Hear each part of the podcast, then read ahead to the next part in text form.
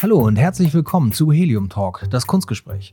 Mein Name ist Jörg Heikhaus und für diese Episode habe ich mir Max Dax ins Studio eingeladen.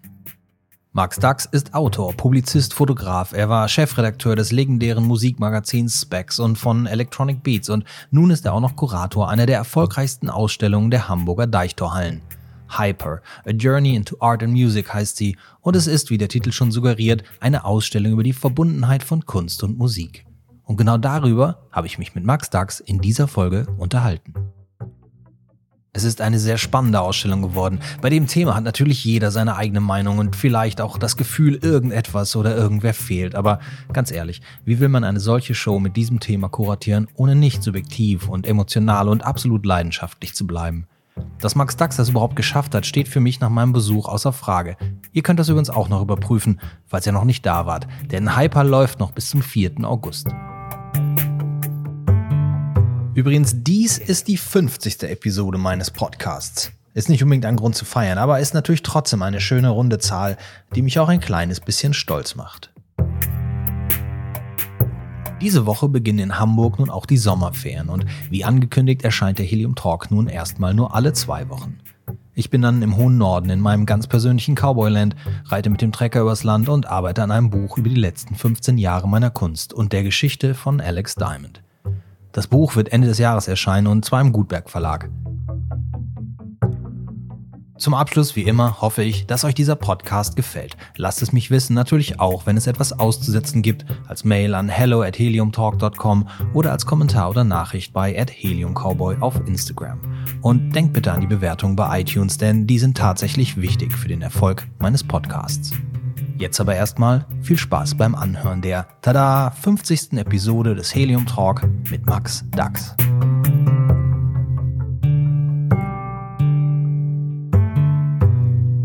Helium Talk. Hast du vor Hyper eigentlich schon mal eine Ausstellung kuratiert? Eine Kunstausstellung? Äh, nein. Ich habe eine kleine Galerie in Berlin, aber wenn man die Ausstellung in den Deichtorhallen mit ihren 3300 Quadratmetern, 60 Künstlern und über 300 äh, Werken damit vergleicht, dann kann man im Grunde genommen sagen, das war meine erste Ausstellung, das war sozusagen mein erstes Album.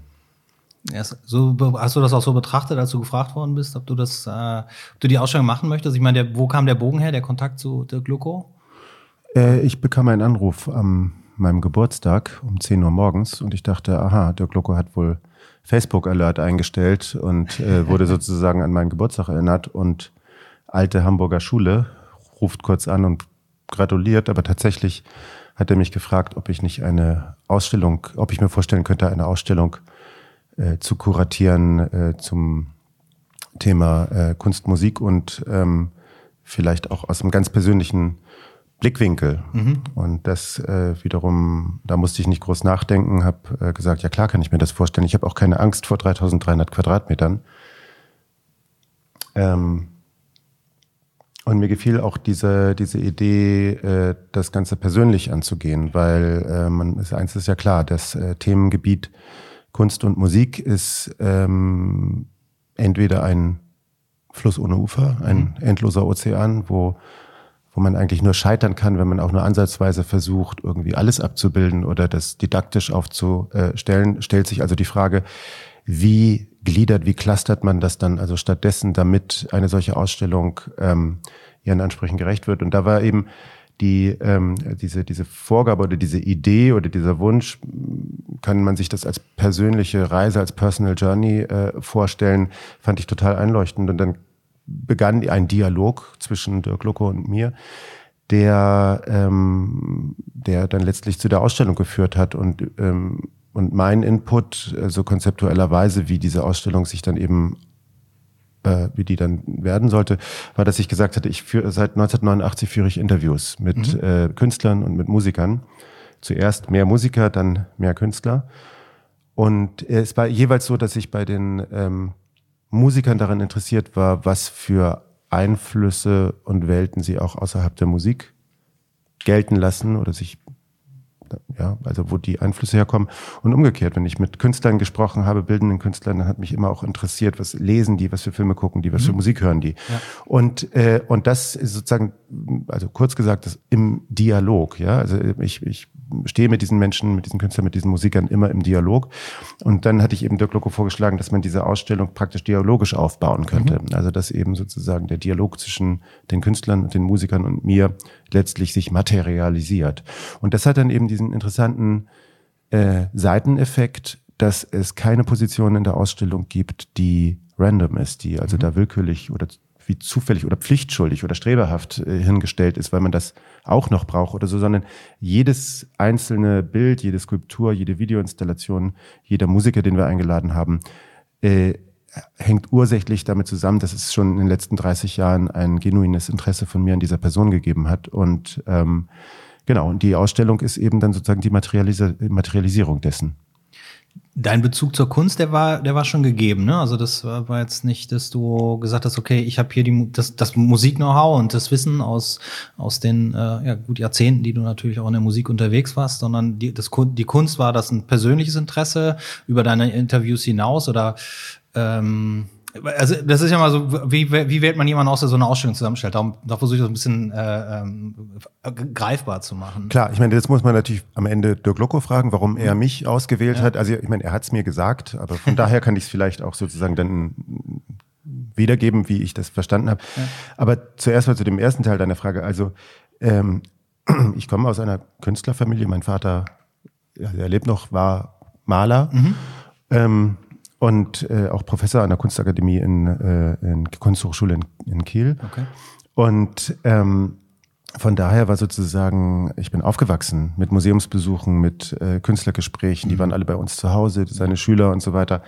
Und äh, natürlich entwickelt man auch seinen eigenen, ich will gar nicht sagen Kunstgeschmack, aber man, sagen wir mal, man, man beginnt sich für bestimmte Künstler mehr zu interessieren mhm. als andere.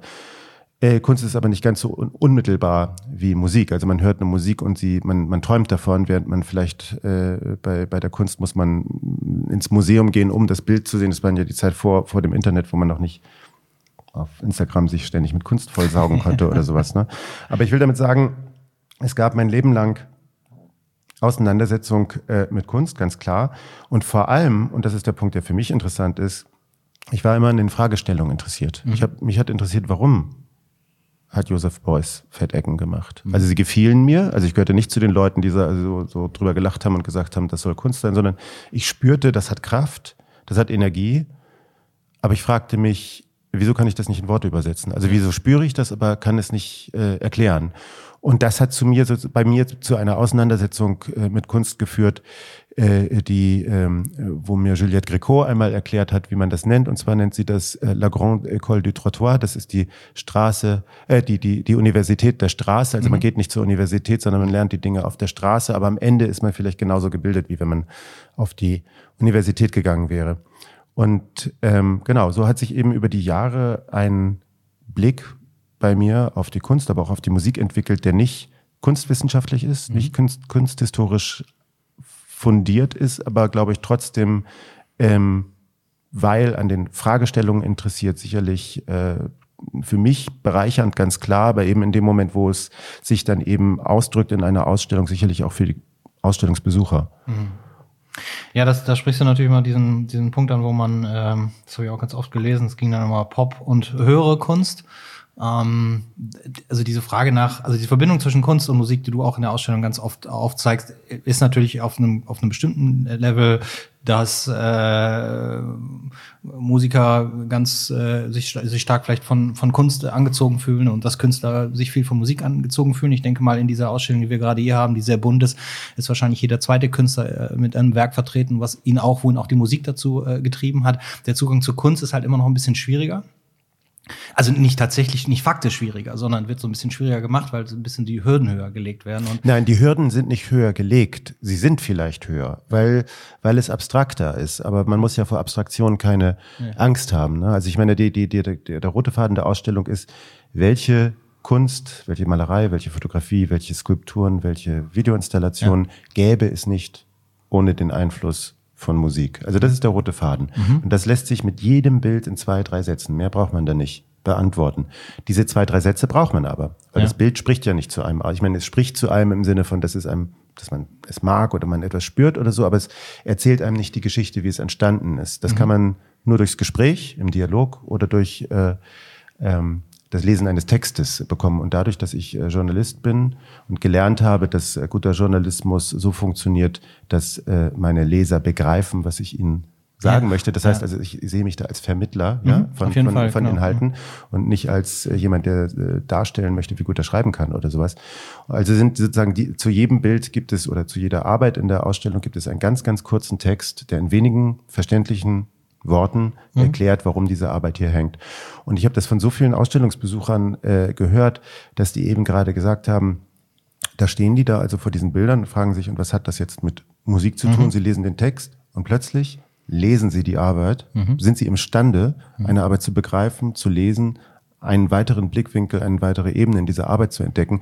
Und sie gehen verändert aus der Ausstellung heraus. Sie gehen aus der Ausstellung heraus mit diesem sicheren Gefühl, dass sich etwas in ihnen verändert hat. Also sie sind plötzlich in der Lage, Kunst mit anderen Augen zu sehen. Und wenn das eine Ausstellung erreicht, dann finde ich, dann hat man alles richtig gemacht erstmal. Mhm. Ne? Also jenseits von persönlichem Geschmack oder dass man das auch anders hätte machen können natürlich. Gut, okay, klar.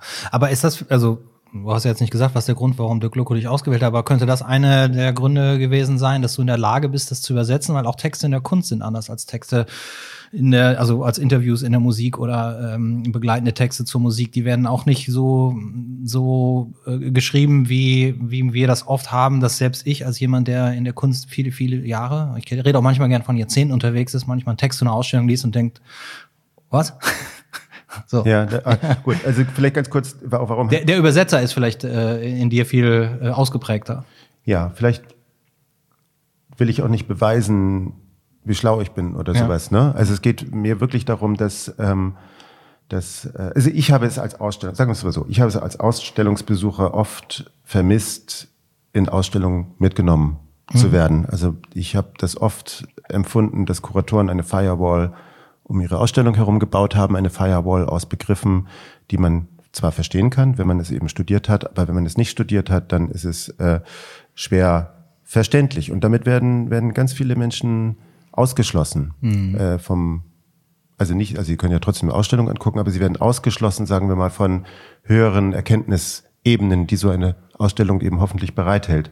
Und das habe ich immer als äh, äh extrem trennend und als, als vielleicht auch sogar arrogant äh, mhm. empfunden. Es gibt ja auch diesen Begriff des Elfenbeinturms. Und ähm, das ist sicherlich etwas, was ähm, mir von Anfang an ein Anliegen war, dass es verständlich ist, aber es darf deswegen nicht unterkomplex werden. Also ich habe keine Kompromisse gemacht in der Ausstellung, dass ich jetzt etwas da reingenommen habe, nur weil es irgendwie populärer ist oder sowas. Mhm. Ne? Aber äh, vielleicht zurück zu deiner äh, Frage, ähm, äh, weil du mich ja auch dran erinnert hast, ähm, warum hat der Dirk Loco mich und nicht jemand anders ähm, ausgewählt? Also ich glaube, dass, dass er wollte unbedingt einen Kurator haben, der aus der Musik kommt, mhm. aber eine Kunstaffinität mitbringt. Er wollte nicht umgekehrt einen, der aus der äh, Kunstwelt kommt und auch Musik mag. Also mhm. da, von, von solchen Leuten hat es genug Ausstellungen gegeben. Ähm, die haben auch meines Erachtens alle durchzieht diese Ausstellung ein, ein Grundmissverständnis. Mhm. Ähm, umgekehrt ist es jetzt so, dass ähm, dadurch, dass ich aus der Musik komme, auch nicht das Bedürfnis habe, zum Beispiel zu viel zur Musik zu erklären, sondern ich denke eben, weil Musik so unmittelbar ist, ähm, weil Musik uns so direkt prägt, äh, muss man auch nicht alles tot erklären. Also das kann, also ich setze schon voraus, dass man eine Band wie Kraftwerk kennt oder dass man mhm. eine Band wie die Beatles kennt oder vielleicht auch ähm, weiß, was Techno ist und eine Unterscheidung zu anderen Musikarten oder sowas. Also dieses mhm. Grundwissen muss man vielleicht mitbringen. Aber das ist, glaube ich, heute auch der Fall. Also ich begegne auch vielen 70-Jährigen, die mir, mit denen ich Diskussionen über Drum and Bass führen kann. Ja, also Klar. das ist jetzt nicht so, dass das irgendwie Geheimwissen ist oder sowas. Aber dadurch, dass das alles nicht erklärt werden muss, didaktisch, mhm. Hat diese Ausstellung eine Leichtigkeit. Ja, und man kann sozusagen äh, den Fokus und die, den Energieaufwand in eine andere Richtung lenken. Mhm. Und das ist eben, ich wiederhole mich da, das ist eben dieser Dialog. Es ist der Dialog zwischen der Kunst und der Musik an ja, über 300 Beispielen. Und in der Halle äh, kommunizieren die auch miteinander, die arbeiten. Die sind so, immer so gehängt, dass wenn man eine Arbeit sieht und sich mit dem Kopf ein bisschen umdreht, sieht man eine andere Arbeit und die Arbeit haben tatsächlich etwas miteinander zu tun. Also auch teilweise über große Distanzen, also über Blickachsen hinweg. Und äh, das wiederum wird deutlich, wenn man äh, sich die Mühe macht und den Katalog anguckt. Da mhm. sind eben 40 Künstler, ich glaube 40 oder 50 Künstlerinterviews drin, wo tatsächlich die Künstler die DNA, also den Quellcode ihrer, ihres Kunstbegriffs, ihres Kunstverständnisses offenlegen. Also das ist auch, da habe ich das Gefühl auch, da bin ich total belohnt worden.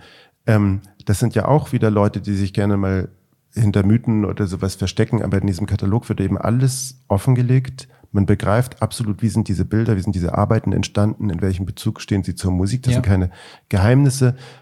Und, äh, und vor allem ist es verständlich, weil es gesprochene Sprache. Mhm. Ne? Man stellt eine Frage, man bekommt eine Antwort. Das ist keine kunstwissenschaftliche Geheimsprache. Mhm. Ja, Katalog habe ich gesehen. Das fand ich auch, ähm, ist in der Form her auch sehr, sehr gut, dass man tatsächlich mit den Künstlern noch mal ein Gespräch führt. Ne? Und so, das, äh, das ist ja das, was das hast du schon ganz richtig. Kunst äh, braucht vielleicht noch mal zwei, drei Worte der Erklärung dazu. Ähm, nicht unbedingt, um so eine Kunst für sich zu entdecken. Also genau wie man Musik für sich entdecken kann, ohne dass man mm, verstehen muss, was da gesungen wird oder verstehen muss, was für Musik da ist und wie die gemacht wird. Gibt es natürlich auch, äh, ist der größte Teil der Kunst natürlich auch verständlich für jeden, der sich seine eigene Geschichte dazu denkt, äh, ausdenkt. Aber äh, eigentlich geht es natürlich dann in den nächsten Schritt zu sagen, okay, was war eigentlich deine Intention als Künstler oder wo kommt das Ganze her und wie ja, wie wird der Bezug hergestellt? Das kann man natürlich nicht.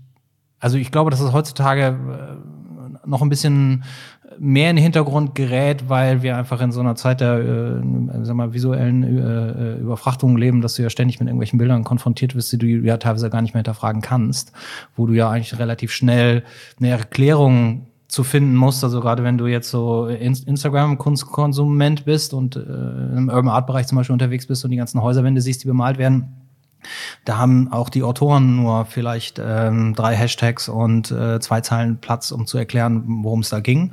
Ähm, das ist natürlich bei dem Katalog und bei dieser Ausstellung äh, unglaublich gut. Also man, man macht ja so, wenn man das, also wie ich gestern die Ausstellung mir angeguckt habe, ist und ich habe noch, äh, einen, ich habe einen Achtjährigen mitgenommen, äh, unseren Jüngsten, äh, der die Ausstellung auch verstanden hat, also das, was er für sich da rausnimmt äh, und der sich auch mal das eine oder andere hat vorlesen lassen oder erklären lassen, aber der im Prinzip die Ausstellung verstanden hat. Albert Oehlens war übrigens sein Lieblingsding, klar, da drin sitzen und das hören und die komische Musik dazu, ne, die dann mhm. auch neu ist, eine ganz andere Erfahrung.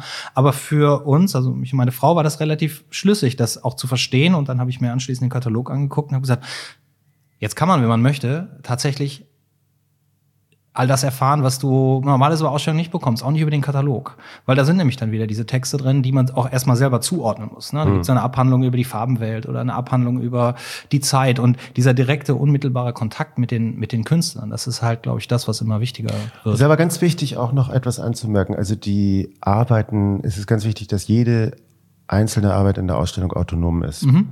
Also jedes Bild und jede Skulptur würde auch ohne ohne die Hyperausstellung mhm. funktionieren. Das ist, äh, das ist also ja, das war sozusagen ein ehernes äh, Gesetz. Da sind keine didaktischen Kompromisse drin. Ja. Ne?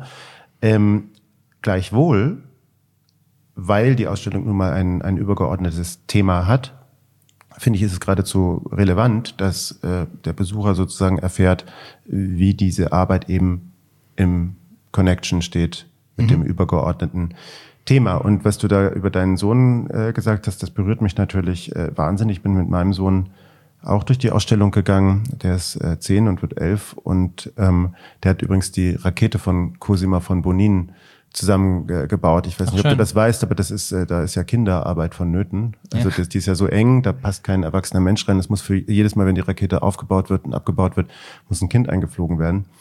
und, äh, und das muss dann da eben so warten, warten, warten, warten. Und dann darf es eben sozusagen mal mit der Ratsche diese, diese Muttern da drin andrehen, an, an, anziehen.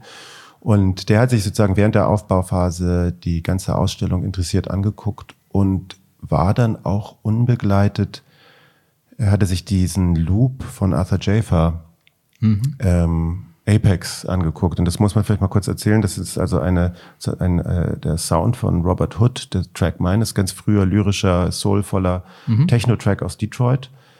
Äh, brachial laut und dann äh, dazu, äh, der ist also acht Minuten elf Sekunden, glaube ich, lang, Und dazu hat Arthur Jafer, Shootingstar der amerikanischen Kunstszene, alle, alle wollen ihn haben, ähm, hat er hunderte von Standbildern geschnitten, die also in ganz schneller Folge, mhm. also es gibt auch eine Epileptikerwarnung natürlich, ja, die genau, dann an der Tür ist. Ähm, aber da sind also hunderte von, von Standbildern hintereinander geschnitten, die die äh, Geschichte der Popkultur aus schwarzem Blickwinkel erzählen. Du hast also ganz viele schwarze Musiker, Filmer, Tänzer, Ornette Coleman, Miles Davis, mhm. Michael Jackson und so weiter. Und gelegentlich taucht ein weißes Gesicht auf, ne? Iggy mhm. Pop oder Bob Dylan oder, oder so. Ähm, und, und Donald Duck. Ähm, und es tauchen aber, es gibt aber auch Bilder von äh, Rassismus und mhm. ermordete Schwarze mhm. und es gibt ähm, Ganggewalt und Ghettoaufstände, also Bürgerkrieg in Afrika. Also es gibt ganz schlimme, furchtbare Bilder und mein Sohn hat sich diese Bilder sozusagen auf eine Art schutzlos angeschaut, weil ich das, weil ich ihn da einmal nicht im Blickwinkel hatte. Und er kam raus aus dieser Arbeit und fragte nur, also er erzählte mir einerseits ganz stolz, also dass er äh, den Hai äh, aus äh, Findet Nemo äh, mhm. gesehen hat und drei Bilder aus Star Wars und den Todesstern und so. Also er, er erzählte mir all diese Referenzen, die er kannte. Mhm. Aber er hatte auch eine Frage. Und zwar hat seine Frage lautete, Papa, haben Weiße das den Schwarzen angetan? Und das fand ich schon erstaunlich, mhm. ja, das von einem zehnjährigen Kind äh, zu hören. Also der musste ja mit diesen Bildern klarkommen, ja. hat daraus eine Frage entwickelt. Und das finde ich also enorm, ähm, wenn Kunst das schafft, wenn ich das mal so ausdrücken ja. darf. Aber das ist was, was ich äh, tatsächlich auch, auch hier oft äh, äh in den letzten Jahren immer oft äh, erlebt habe, ist, dass Kinder durch ihre ähm, Unvoreingenommenheit, wenn sie daran gehen, äh, ganz anders Urteile fällen und auch zu dem Schluss kommen. Mein Sohn war zum Beispiel da drin, bis das erste Bild kam, was nicht so gut war. Dann hat er so geguckt und dann kam das nächste Bild, was ihm auch nicht so richtig gefallen hat. Und dann ist er rausgegangen und gesagt, das finde ich doof. Allein das zu sagen, das finde ich mhm. doof. Mhm. das fand ich jetzt doof. Auf der anderen Seite standen wir in dem Raum hier Schlingensief. Ähm, Beim Hasen?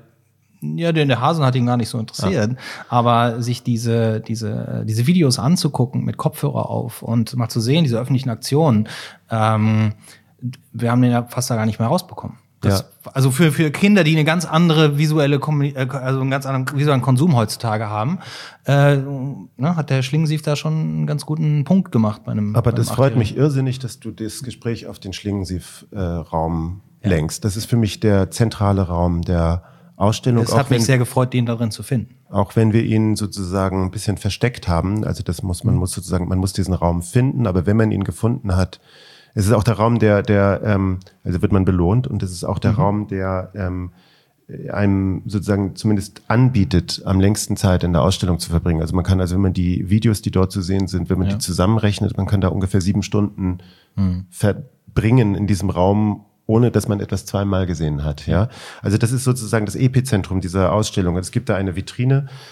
mit dem Fellhasen von mhm. äh, Christoph Schlingensief und über dieser Vitrine hängt eine 20 Watt Glühbirne und die ist als einziges Element dieser Ausstellung Tag und Nacht leuchtet die. Ja, also der Hase hat immer, äh, der ist nie alleine, der mhm. hat, der hat immer Licht in der Dunkelheit und ähm, in diesem ähm, Raum geht es um Seelenwanderung. Ja, mhm. es geht also sozusagen um Bewusstseinsstrom. Es geht um die Frage, ähm, was ist eigentlich mit dem Bewusstsein von Christoph Schlingensief passiert, nachdem er gestorben ist? Er hat mir ja das letzte Interview seines Lebens gegeben, okay. wie mir Eino Labyrinth, seine Witwe, kürzlich erzählt hat. Das war mir gar nicht bewusst, dass er mhm. sozusagen mich ausgewählt hatte, um das letzte, also das letzte. Ich hatte ihn jahrelang gefragt, äh, kannst du mir nicht ein Interview zu einem ganz bestimmten Thema geben? Und er hat sich immer geziert, weil er wie ich dann erfuhr, Angst hatte, sozusagen das Geheimnis zu erzählen, was hinter seiner Kunst steht und dass er sozusagen entschlüsselbar wird. Mhm. Und dann wählt er sich also sozusagen genau mich für dieses Thema, für dieses Interview als allerletzten, also sozusagen Schlussakt seines Lebens aus. Das war schon, mhm. hat mir schon auch Gänsehaut äh, gebracht. Unterstreicht aber auch nochmals eben, sagen wir mal, diese dialogische Grundstruktur der Ausstellung, warum das eben vielleicht auch wirklich Substanz und mhm. Fundament hat. Und dann war eben klar für mich relativ schnell, dass ich Alexander Kluge mhm. mit ins Boot holen muss. Und der ist ja auch ganz eng befreundet äh, mit äh, Christoph Schlingensief. Und ich erzähle das jetzt mal so, als ob Christoph Schlingensief noch leben würde, mhm. weil Alexander Kluge und ich, wir sind beide der Meinung, dass man das Ganze auch so sehen kann, dass äh, wenn jemand stirbt, er so lange weiterlebt, wie man mit wie man an ihn denkt. Das ist mhm. auch eine These, die Emre Kertész in seinem letzten Buch vor seinem Tod äh, vertreten hat, der Literaturnobelpreisträger Emre Kertész. Und ähm, Alexander Kluge und ich, wir unter, unterhalten uns eben über Seelenwanderung und über sozusagen Versuche, Christoph Schlingensiefs mit uns Kontakt aufzunehmen, beziehungsweise unsere Versuche mit ihm auf Kontakt aufzu, aufzunehmen. Und das kann eben sozusagen, das, das heißt jetzt nicht, dass man persönlich mit ihm in Dialog treten muss oder, oder, oder plötzlich esoterisch wird oder sowas, sondern es akzeptiert einfach diese Vorstellung, dass so ein Bewusstseinsstrom eines Menschen, der an den menschlichen Körper, an die Hülle des Körpers gebunden ist, mhm. dass der ja, er hört auf mit dem Tod, aber es, diese, dieses Bewusstsein ist vielleicht auch wie eine, eine, eine, ein Energiestrom, ja, der dann eben im Kosmos äh, mhm. weitergeht. Und man muss, braucht Antennen, um sich da sozusagen einzutun. Und darum geht es in diesem Raum. Und interessanterweise, es wundert mich überhaupt nicht, wenn gerade Kinder mhm.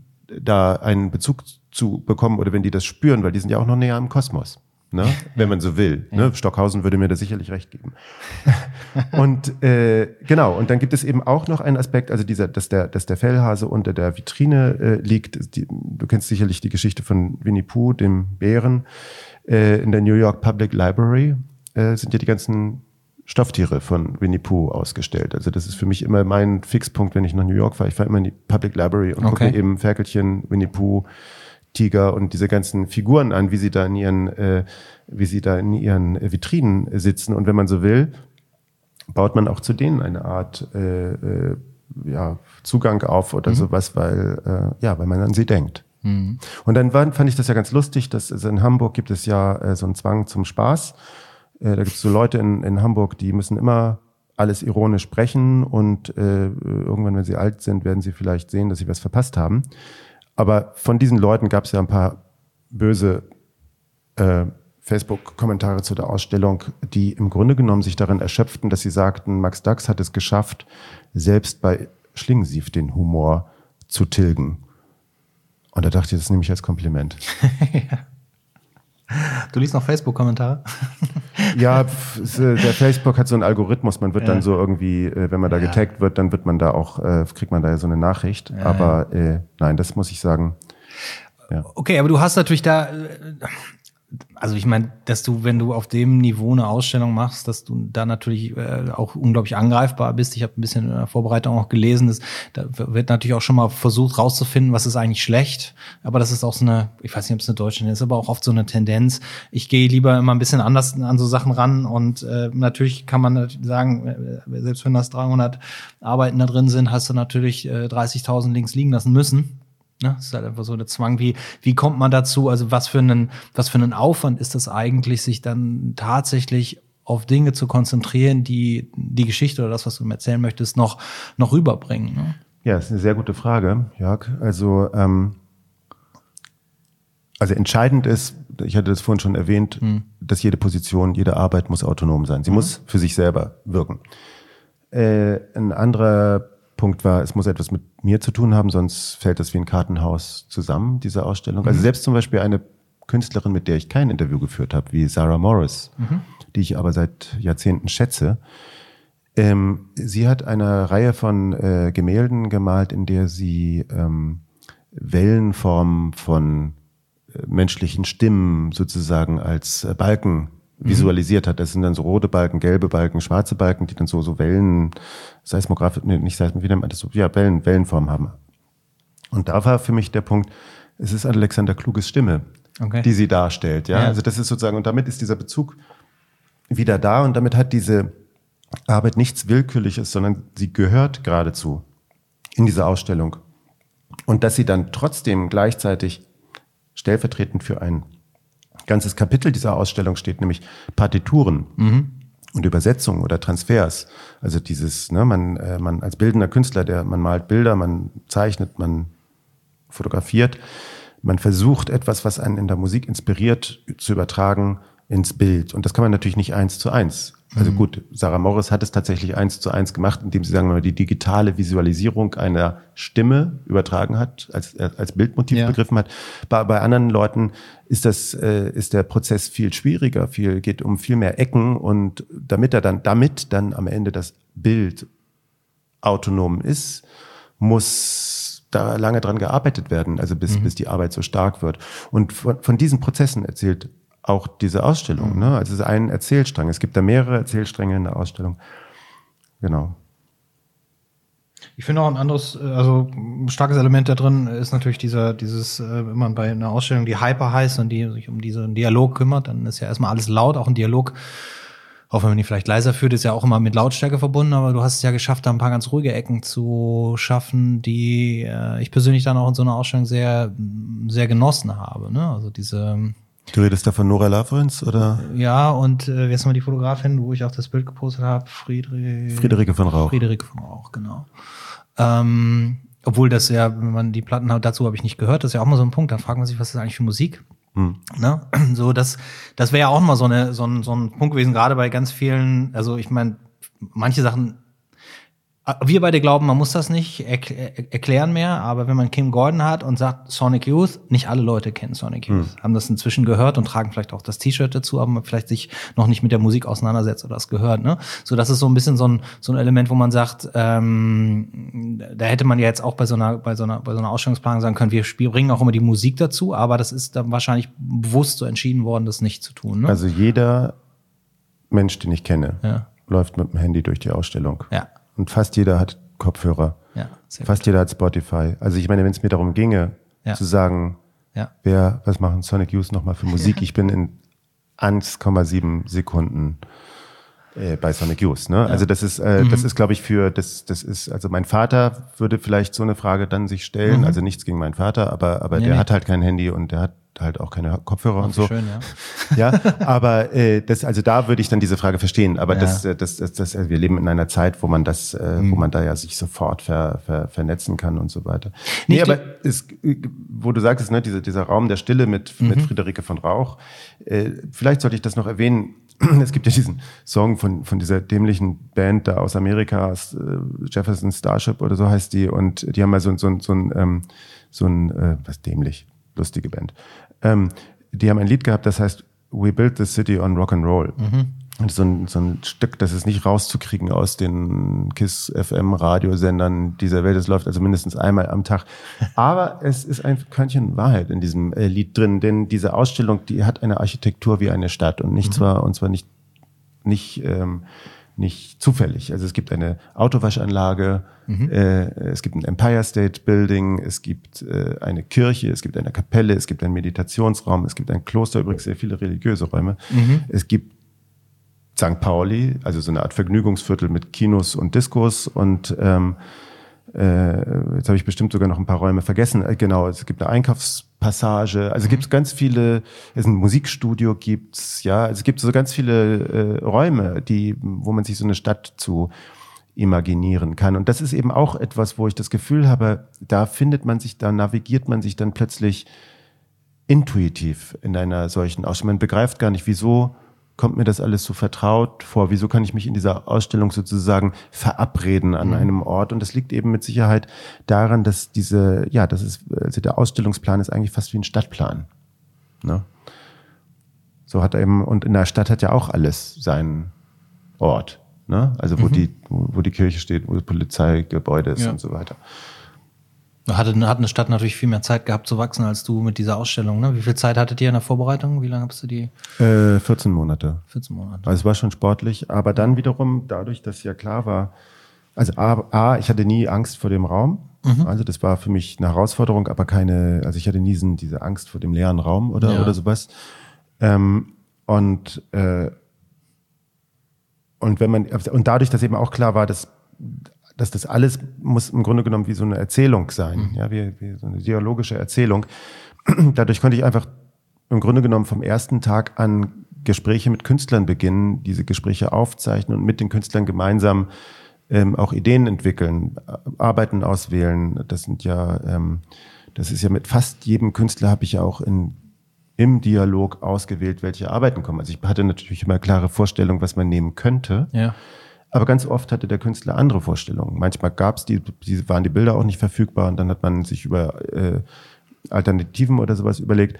Aber zum Beispiel hat der Thomas Scheibitz in irgendeinem dieser äh, äh, Fernsehinterviews, da ich glaube, das war Tagesthemen oder so, wo die ja auch ganz groß über die Ausstellung berichtet hatten, da hat er einen total schönen Satz gesagt. Der hat nämlich gesagt, ähm, dass diese Ausstellung den Künstlern das Museum zurückgegeben hat. Mhm. Also, und damit meint er offenbar, äh, dass es wohl viele Kuratorenausstellungen gibt, wo sozusagen ein Kurator seine Idee ohne Rücksicht auf Verluste durchzieht und die Künstler eigentlich wie so eine Art äh, Quellekatalog oder Amazon äh, sind, ja, wo man weiß, sagt, ich hätte gerne dieses Bild, jenes Bild, das Bild und dann wird es bei der Galerie äh, organisiert und der Transport bezahlt und die Versicherung bezahlt und dann wird es dahin gehängt. Ich will nicht sagen, dass das dann des, deswegen schlechtere Ausstellungen sind oder sowas, aber ich finde das wichtig, dass die äh, Künstler die beteiligten Künstler nicht äh, nur Objekte sind, mhm. sondern dass die sozusagen teilnehmende Personen sind. Und dann habe ich ja auch, und das wurde mir ja auch dann zurückgegeben, dieser Respekt, den ich den Künstlern entgegengebracht habe.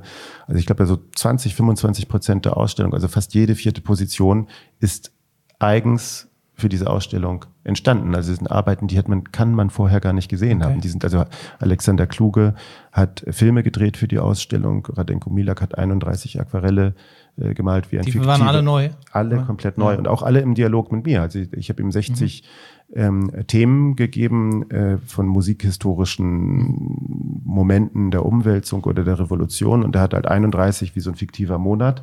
Er mhm. hat also 31 sich ausgewählt und dann eine Bilderrecherche im Internet betrieben und dann eben diese Bilder gemalt. Mhm.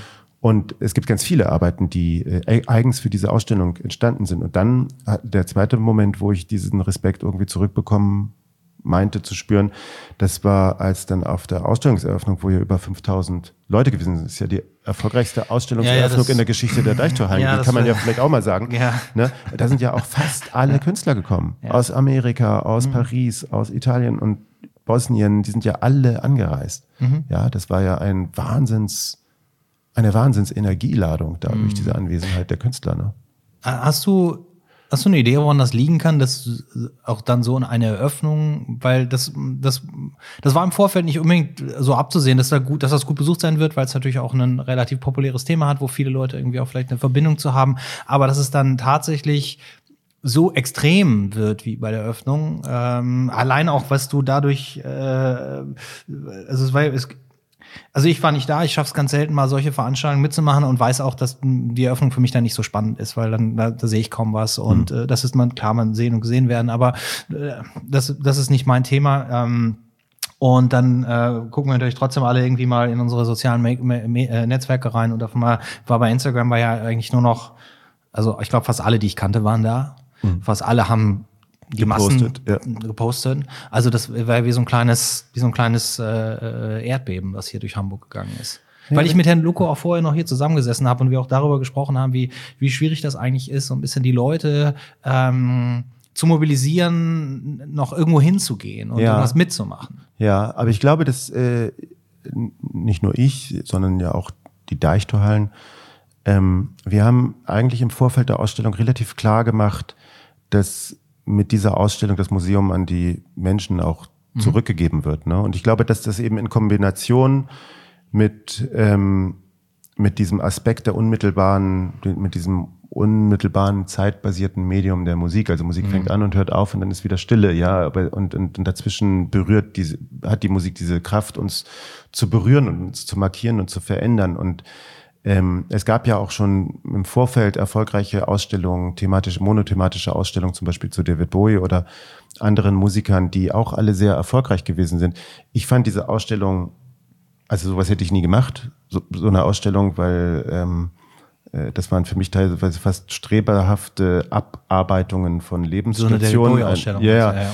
aber äh, auch da will ich jetzt nicht nicht irgendwie, es soll jetzt gar nicht rüberkommen, dass ich da irgendwelche Kollegen dissen möchte oder sowas, sondern ich will damit einfach nur sagen, dass dieses dieses Feld mhm. Kunst und Musik, das ist seltsamerweise noch gar nicht so doll beackert worden, zumindest nicht, ähm, dass man der Musik einen solchen Stellenwert und einen solchen Respekt entgegenbringt. Und ich glaube, das haben die Leute im Vorfeld gespürt, dass da vielleicht was passieren könnte. Manchmal hat man ja auch so vor dem Fußballspiel so, eine, so ein Gespür, da könnte was passieren oder sowas. Und dann ist man so fiebrig oder sowas ja, vorher. Klar. Und äh, genauso ist es ja gekommen. Mhm. Genauso ist es ja gekommen. Und ich höre ja auch von ganz vielen Leuten, dass die sagen, ähm, zu ihnen hat noch nie eine Ausstellung so gesprochen. Mhm. Also als ob da so eine Welle, als ob man in Tune sein kann mit dieser Ausstellung. Mhm. Und es ist ja auch wirklich überfällig, dass die Musik, die ja oft abfällig als Massenprodukt, Popprodukt, Konsumprodukt äh, äh, äh, verhandelt wird, aber jeder von uns weiß, so ist es nicht. Ja, jeder von uns weiß, dass es natürlich gibt es kommerzielle Musik, aber es gibt natürlich auch diese ganze andere Musik, die, ja. die, die für uns das Leben und das Universum bedeutet. Und ähm, wie kann man, wie kann man sich da, also wie kann man darüber abfällig reden? Und ich glaube, dass, dass wir im Vorfeld dieser Ausstellung klargestellt haben, dass die Musik mit ganz, ganz großem Respekt behandelt wird. Und vielleicht wollen die Leute auch ähm, das erleben, wie Musik mhm. mit Respekt behandelt wird. Ich meine, das gibt's in der Kunst ja auch. In der Kunst gibt's auch genug Kunst, die ist, äh, die ist nur massentauglich und die ist äh, nur Pop äh, und die, die, die verfolgt keinen höheren Anspruch oder, oder erreicht ihn auch nicht. Ich, ich persönlich weigere mich auch immer so ein bisschen, dass man das, dass man das in der Kunst unbedingt so sehen muss. Ähm, ich habe für mich dann entschieden, dass ich neben meiner eigenen Kunst eben auch einen Ausstellungsraum schaffe, in dem ich das zeigen kann und machen äh, und so präsentieren kann, wie ich das will und äh, wo das verkauft so ein bisschen wegfällt. Meinst du, wir haben, wir haben so ähm, zwei, drei Parallelen in, in unserem Leben. Ich habe irgendwo gelesen, kein Studium, kein Abschluss, kein Führerschein. Den Führerschein habe ich, aber ich habe auch kein Studium und keinen Abschluss. Ich versuche also auch nicht den Leuten irgendwas zu vermitteln, was man mir irgendwann vermittelt hat, sondern alles, was ich versuche den Leuten zu geben, ist vielleicht äh, das Gefühl, die Leidenschaft und die Erfahrung, die ich habe mit bestimmten Dingen. Ja, ich war immer interessiert in den Menschen. Das mag jetzt vielleicht so ein bisschen abgedroschen klingen, wenn man das ja. so auf dem Satz runterbricht. Aber äh, nochmal, ne, Juliette Gréco, äh, ihre Mutter äh, hat in der Res war in der Resistance, mhm. wird äh, von der Gestapo in Frankreich äh, gefangen, kommt in so ein Konzentrationslager äh, und Juliette kommt da gleich mit, also Sippenhaft. Mhm. Und die landet in einer äh, Gefängniszelle mit lauter Prostituierten und ähm, er muss da ein paar Tage mit diesen Prostituierten ähm, verbringen. Was machen sie? Sie unterhalten sich. Mhm. Und äh, Juliette äh, erzählt mir bei einem Glas Champagner in ihrem Haus in Ramatuelle, äh, da an der, an der Côte d'Azur, ähm, dass diese Nächte und Tage mit den Prostituierten in der Gefängniszelle, das war ihr Gymnasium, ne? Mhm. also ihre Grande École du Trottoir. Und sie hätte im Grunde genommen alles über den Menschen und über die Conditio Humana gelernt in diesen paar Nächten. Und dann mhm. ist natürlich das Leben, was darauf folgt, ist eine Verfeinerung dieses Grundwissens oder sowas. Und ich glaube, das kann man eins zu eins auf Musik übertragen, auf bildende Kunst, auf Filme, auf menschliche Begegnungen, solange man am anderen interessiert ist. Mhm am Gegenüber interessiert ist und diesem Gegenüber mit Respekt und mit Offenheit begegnet, dann bekommt man ja etwas zurück. Und was bekommt man zurück? Man bekommt immer Geschichten, ja. immer Narrationen. Man kommt entweder Lebensgeschichten oder Geschichten von Ansichten, Anekdoten, lustige Geschichten, traurige Geschichten.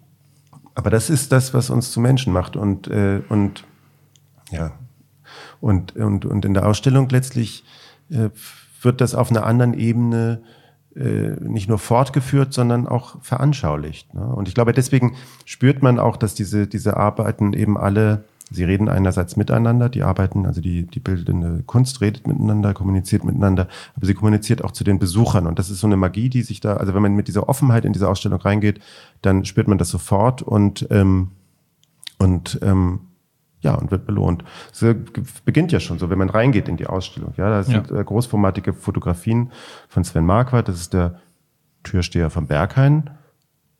Er ist aber vor allem einer der wichtigsten ostdeutschen Fotografen. Der hat in den mhm. 80er Jahren im Grunde genommen im Alleingang den äh, schwulen äh, ähm, Underground Ostberlins äh, durchfotografiert. Das war eine apolitische Punk-Szene, die, ähm, die waren jetzt nicht unbedingt gegen das System, die wollten nur allein gelassen werden. Ja. Und das ist auch, was ich letztlich sagen könnte, dass das so ein bisschen so meine Position ist. Ne? Also Freiheit für mich, ich will allein gelassen werden, aber ich bin jetzt, muss jetzt deswegen nicht unbedingt das System um, umstürzen mhm. oder eine Revolution beginnen. Und der hat also wirklich faszinierende Fotos äh, gemacht. Er hat auch seine Freunde inszeniert damals. Und jetzt inszeniert er seine Kollegen von den, vom Berghain, die Türsteher, die er mhm. das Rudel nennt. Ähm, und er inszeniert sie für Popstars. Also mhm. diese, diese, diese Männer, die und Frauen, die sozusagen einen angucken und sagen, du kommst rein oder nicht, kommst nicht rein. die sind da sowieso Säulenheilige oder so ein Pantheon, ja, wenn man in die Ausstellung reinkommt.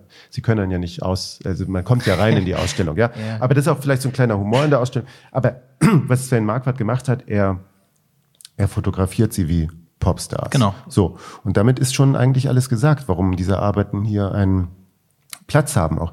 Und dann dem gegenüber ist ein, ein, ein Porträt von der mir von, von mir absolut verehrten äh, Frau Luzi Lux, die mhm. Sven Marquardt wiederum fotografiert hat, der ja selber Popstar ist, aber mhm. sie fotografiert ihn als Mensch.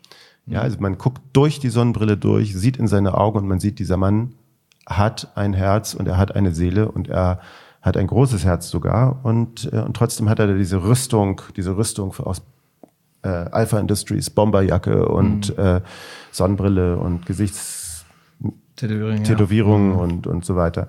Mhm. Und allein sozusagen, wie diese Arbeiten gegenüberstehen, äh, da, da ist schon bereits eine Spannung. Und zwei Meter weiter kommt man dann am Korkmodell vom, vom Berghain äh, vorbei, wo der Künstler Philipp Topolowatz ähm, sich ganz zu Recht die Frage stellt, äh, heutzutage fliegt man ja nicht mehr als Tourist nach Berlin, um sich das Brandenburger Tor oder die Siegessäule anzugucken, sondern man geht direkt ins Berghain und versucht zwei, reinzukommen. Zwei, ja. ja, versucht reinzukommen und dann hoffentlich 72 Stunden später mit EasyJet wieder zurück nach wo ja. auch immer. Und äh, sozusagen diese, diese, und natürlich gäbe es diese Skulptur nicht ohne die Musik und ohne das Berghain. Mhm. Ne? Und das sind also alles Arbeiten, die da total hingehören und da und dann sind so kleine zwei kleine Zeichnungen von der von mir sehr verehrten Künstlerin Juro Grau. Ähm, die eine heißt eben Wie stanno uccidendo al suono della vostra musica und das heißt auf Deutsch übersetzt, wir bringen euch um zum Klang eurer Musik. Mhm. Und wenn man das dann eben wieder äh, anschaut, wie grimmig diese Türsteher da von Sven Marquardt inszeniert worden sind und dann diese kleine Position von der Juro Grau, dem gegenüber äh, steht, wir bringen euch um zum Klang eurer Musik. Also da entstehen einfach da, da fangen diese Arbeiten miteinander an zu kommunizieren und das auf wenigen Quadratmetern. Wir sind ja erst mhm. drei, vier Meter in der Ausstellung drin und schon ist dieser ganze Kram äh, da an Energielinien, die sich kreuzen.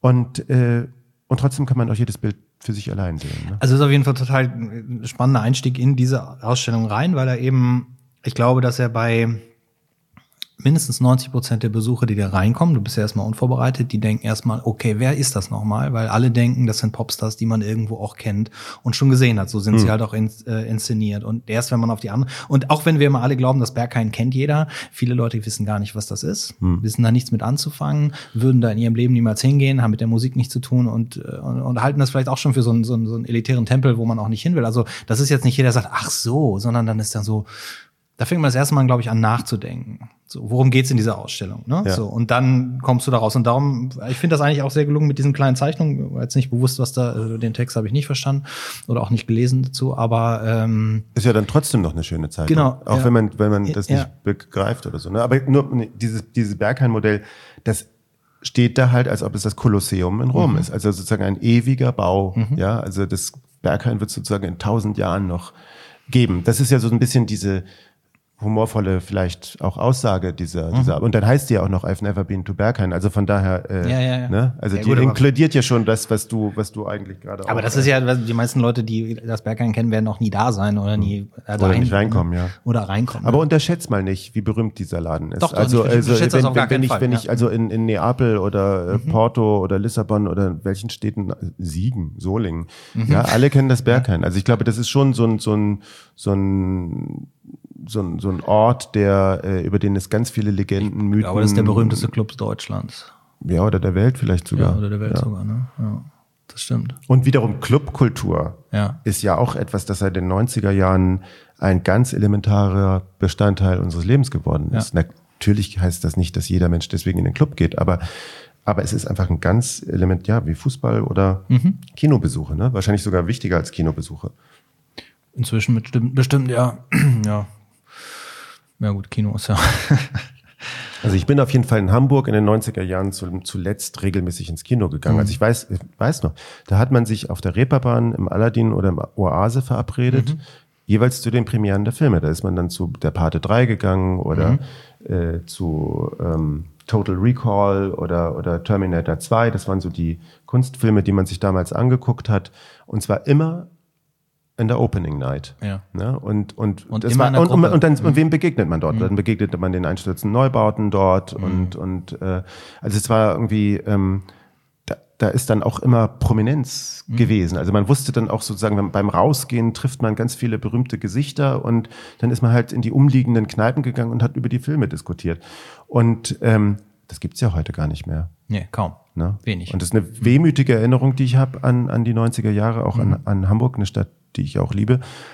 Und ah, übrigens, vielleicht ganz auch ganz wichtig, ja, also das ist ja eine Ausstellung in Hamburg und auch eine Hommage an Hamburg. Ja? Okay. Also dieser, der, der Ausstellungstitel Hyper hat ja auch einen direkten Bezug. Es gibt meiner Meinung nach drei wahnsinnig wichtige Bands, die aus äh, dieser Stadt kommen. Das ist, sind die Beatles, das ist Scooter und das ist die kolossale Jugend. Und alle drei haben äh, auch ihren Platz in der, in der Ausstellung. Ne? Und der Ausstellungstitel Hyper, auch wenn du jetzt nicht danach gefragt hast, aber ich darf ich vielleicht trotzdem mal kurz Auf sagen, ähm, der bezieht sich natürlich auf ein, ein Bild, ein, ein Gemälde von Albert Oehlen. Mhm. Da ist so ein, so, so, da hat er so eine ähm, Postertapete Südseestrand, hat er so Buchstaben ausgeschnitten und die ergeben halt das Wort Hyper. Und das bezieht sich natürlich auf, äh, auf äh, Scooter und auf H.P. Baxters ähm, Songwriting. Und der hat eine ganze Reihe von, von, von äh, Bildern gemalt, der Albert Oehlen, die sich alle mit äh, Songtiteln und Textzeilen von, von H.P. Baxter auseinandersetzen. Es gibt also ein Bild, das heißt äh, Jigga Jigga, oder es gibt ein Bild, das heißt Everybody on the Dance Floor und so weiter. Und als äh, H.P. Baxter neulich sich die Ausstellung mit mir angeguckt hat, hat er also von mir eine kleine Privatführung bekommen, da sind ihm also fast die Tränen äh, gekommen, als der da vor diesem Bild äh, stand und da meinte er, Max, weißt du was, das sind die ersten Zeilen, die ich je in meinem Leben für Scooter geschrieben habe. Is everybody on the dance floor? Und da kullerte dem so eine kleine, musste, drückte der so eine kleine Träne da aus dem Augenwinkel raus. Der war also wirklich berührt von diesem Bild, ja. Und ähm, naja, und dann erinnere ich mich aber auch an eine denkwürdige Nacht im Goldenen Handschuh. Das ist so eine Absturzkneipe ähm, in der Nähe der Reeperbahn. Und da gehen so äh, Anwälte und Banker und Prostituierte und Zuhälter und Kleinkriminelle, aber Leute auch wie ich hin. Und ähm, das war so eine kalte Winternacht und eine Freundin von mir musste einen frühen Flug bekommen und die hatte kein Hotel. Also sind wir da ins äh, äh, in Goldenen Handschuh gegangen und äh, mussten sozusagen diese Stunden bis 4 Uhr überbrücken. Und ich hatte so Kleingeld dabei, das war ja noch die Zeit der deutschen Mark und äh, habe dann immer so Markstücke in, in die Jukebox geworfen, weil ich das nicht abkonnte, da die ganze Zeit Hans Albers und Freddie Quinn zu hören. Und hab Hyper Hyper aufgelegt. Und zwar nicht einmal, sondern siebenmal.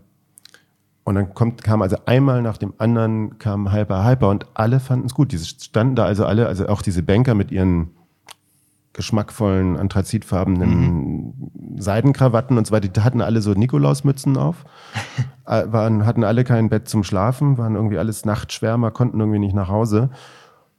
Und alle tanzen und prosten sich zu zu Hyper Hyper, also wirklich ein, ein Abbild der gesamten Gesellschaft, ja. Also ich habe dachte, da ist die ganze Stadt ist sozusagen im Brennglas, ja, zu sehen. Und dann kommt, ich werde es nie vergessen, dann kommt dieser dieser Muskelprotz mit tätowierten Armen, also ganz offensichtlich ein Typ, der auch vielleicht mal im Gesetz ins äh, in Konflikt kommen wird. Der kommt da auf mich zu, hat eine solche Alpha-Tier-Präsenz. Ich denke, ich kriege jetzt eins in die Fresse das, also da hört der Spaß sozusagen auf. Bei, Sco- bei Scooter hört der Spaß auf. Und was macht dieser Typ?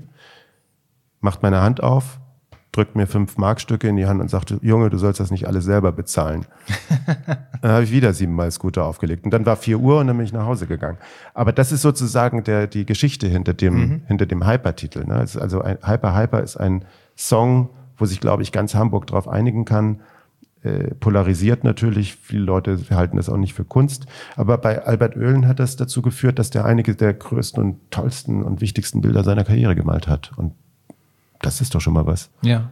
Kannte äh, H.P. Baxter, Baxter die Bilder von Öhlen denn oder den Künstler Albert Öhlen? Ich habe die beiden ja zusammengebracht. Also ich habe ja für, für die Welt am Sonntag damals Doppelseite großes, großes, legendäres Interview geführt, ähm, wo die beiden, also wo ich das Gespräch zwischen den beiden moderiert habe und wo es eben sozusagen um die Frage der Oberfläche geht. Also, ne, also wie, wie wichtig ist die Oberfläche in der Musik und wie wichtig ist die Oberfläche in der Malerei? Mit Oberfläche ist damit gemeint, äh, bei der Musik natürlich tendenziell der Sound, also wie kommt ein Song rüber, was bleibt hängen, und beim Bild natürlich, was sieht man? Und dann gibt es aber immer noch diese unsichtbare Ebene. Ja. Ne? Bei der Musik gibt es, wo kommt die Musik her, was für einen Kontext hat sie und so weiter. Und bei der, bei der Kunst genauso. Und Albert Oehlen war, glaube ich, ziemlich beeindruckt davon, dass es ähm, bei der, äh, bei der, bei der Musik von Scooter eigentlich, es geht um so eine glatte, saubere Oberfläche und dahinter ist gar nichts. Mhm. Ja, also das hört auf damit, dass es irgendwie geil klingt, laut ist, Erfolg hat und funktioniert. Mhm. Und weil es funktioniert, wird der nächste Song einfach gleich wieder genauso gemacht. Mhm. Es, wird ja? auch, es wird aber auch nie versucht, mehr draus zu machen. Nö, das reicht ja, ja. weil die Oberfläche ja. funktioniert. Verkauft mhm. ja, ist schon wieder mhm. Gold, ja? ja. Und das ist natürlich nicht unbedingt etwas, was äh, Albert Oehlen dann eben eins zu eins übernimmt. Er macht ja dann eben nicht das gleiche Bild nochmal. Aber ich kann das total nachvollziehen, dass man sozusagen diese Musik und diese Denke dahinter und diese, diese, diese Herangehensweise analysiert. Mhm. Dass man als bildender Künstler sich fragt, warum funktioniert das eigentlich in der Musik und was funktioniert da eigentlich? Und ich als Maler, was kann ich daraus lernen? Wie kann ich sozusagen, wie kann sich dadurch meine Kunst ändern? Mhm. Und da sind wir wieder beim Thema der Ausstellung. Bilder, die es ohne den Einfluss von Musik nicht gegeben hätte. Ja. Ja, das, ähm, äh, das ist in dem Falle von Albert Oehlen natürlich auch sehr, immer sehr eindrucksvoll dann gelöst, ne? Also.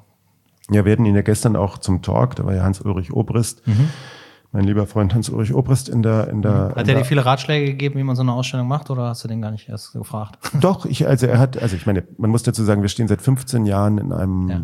Dialog über mhm. Kunst und Musik. Okay. Vielleicht war auch das einer der Gründe, warum Dirk Logo mich mhm. gefragt hat. Muss ich ihn mal vielleicht selber ja. fragen. Also das ist auch bekannt, dass wir beide diesen Dialog mhm. führen. Äh, das sind also Panel-Diskussionen, Interviews und so weiter, die in verschiedenen Zeitschriften. Mhm. Wenn man das alles zusammenzählen würde, ist das wahrscheinlich schon wieder ein Buch. Der Dialog wurde auch im Katalog fortgeführt und so weiter. Aber sagen wir mal, war, äh, ja, also ähm, Hans Ulrich hat, er ist ja einer der einflussreichsten Kuratoren oder, oder, oder Kunstpersonen in der Kunstwelt. Der hat mich bestärkt, sagen wir es mal so. Mhm. Der hat also gesagt, der hat mir so ein paar Sachen mit auf den Weg gegeben. Der hat zum Beispiel gesagt, glaub an dich, äh, mach es, mach, wenn es eine persönliche Reise ist, dann muss es wirklich eine persönliche Reise sein. Und ähm, bloß nicht zögern, ne? also, mhm. sondern einfach vertraue da auf deine Intuition, vertraue auf dein Konzept und lass dich auf die Diskussionen ein. Also das sind einfach so, klingt wie Selbstverständlichkeiten, aber es ist trotzdem ganz gut, so etwas manchmal von so einer Person zu hören, die einem auch vielleicht ganz andere Ratschläge hätte geben können oder sowas. Aber auf jeden Fall hat er mich bestärkt. Er hat auch gesagt, ganz, ganz wichtig, egal wie erfolgreich die Ausstellung wird. Und er hat übrigens immer gesagt, die Ausstellung wird ein Blockbuster. Mhm. Das habe ich dann Herrn Lucko gesagt und er meinte, nur weil Hans Ulrich das gesagt hat, heißt das noch lange nicht, dass das ein Blockbuster wird. Wir haben jetzt letzte Woche den 40.000. Besucher gehabt. Also es ist eine der erfolgreichsten Ausstellungen in der Geschichte der Deichtorhallen. Auch mhm. das nochmal kurz ne, an, angemerkt. Auf jeden Fall hat aber eben Hans Ulrich auch gesagt, wir müssen einen dicken, oder was ist mir? Du, Max, du musst einen dicken Katalog machen, weil am Ende, selbst, selbst wenn die Ausstellung erfolgreich ist, der Katalog wird das sein, was überlebt. Und der ja. Katalog muss Deutsch und Englisch sein. Also habe ich darauf bestanden, dass es einen deutschen und einen englischen Katalog gibt und dass er dick ist. Mhm. Ne? Und aber zurück zu Albert Oehlen. Es war ein sehr lustiger Talk. Wir haben mit Albert anderthalb Stunden gestern ähm, äh, auf der Hyperstage äh, im Foyer der Deichtorhallen. Es war auch brechend voll, waren ganz viele Leute da. Und äh, haben wir eben geredet über das Wechselverhältnis, Spannungsverhältnis von Kunst und Musik in, im, ja, im Leben und im, im Werk von, von Albert Oehlen. Und der hat halt ständig so, so, ach, wir haben, das war so lustig, der hat dann gesagt irgendwie, dass er immer Mittag, zum Mittagsschlaf äh, schön erstmal Slayer an, anstellt und gleichzeitig aber immer behauptet, er hätte keine Ahnung von Musik. Ich meine, wir wissen alle, dass er, dass Albert Oehlen ist einer der gebildetsten Leute, was also Technomusik, elektronische Musik, Minimal Techno, Grindcore, Metal und so weiter. Also der Typ kennt sich aus, ja behauptet aber immer, er habe keine Ahnung. Von Malerei übrigens auch nicht. Also ein sehr sympathischer Mann. Mhm. ja, sehr schön. Ähm, Max, irgendwas vergessen? Also ich meine, wir können natürlich über jede Arbeit sprechen, die in der Ausstellung ist, aber dann sitzen wir ja morgen noch hier. Ich mag ähm, die Arbeiten, die Arbeit von Cyprien Gaillard Vielleicht ein Wort noch dazu. Das mhm. ist so eine 3D-Arbeit im Kinoviertel von ja. der, von der Hyper-Ausstellung. Mhm. Ja.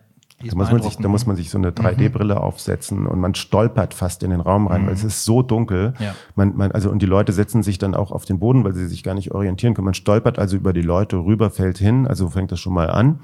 Dann setzt und sagt man Entschuldigung, äh, ich hoffe, ich habe Ihnen nicht wehgetan und setzt sich halt selber hin, stolpert jemand anders über ein, egal, weil man wird reingesogen mhm. in diese in diese Bilder und Cyprien Gaillard ist eben abermals ein Mensch mit einem unglaublichen Humor. Also er nennt seine Arbeit Nightlife und wir verstehen unter Nightlife natürlich Clubleben, Clubkultur. Ich meine, Cyprien Gaillard hat seine ganz eigene Geschichte an Clubkultur. Der hat sich auch mal so richtig schön die Nächte durchgetanzt in Berlin und so weiter. Der hat sich verändert. Aber äh, das ist also einer, der weiß, wovon er redet.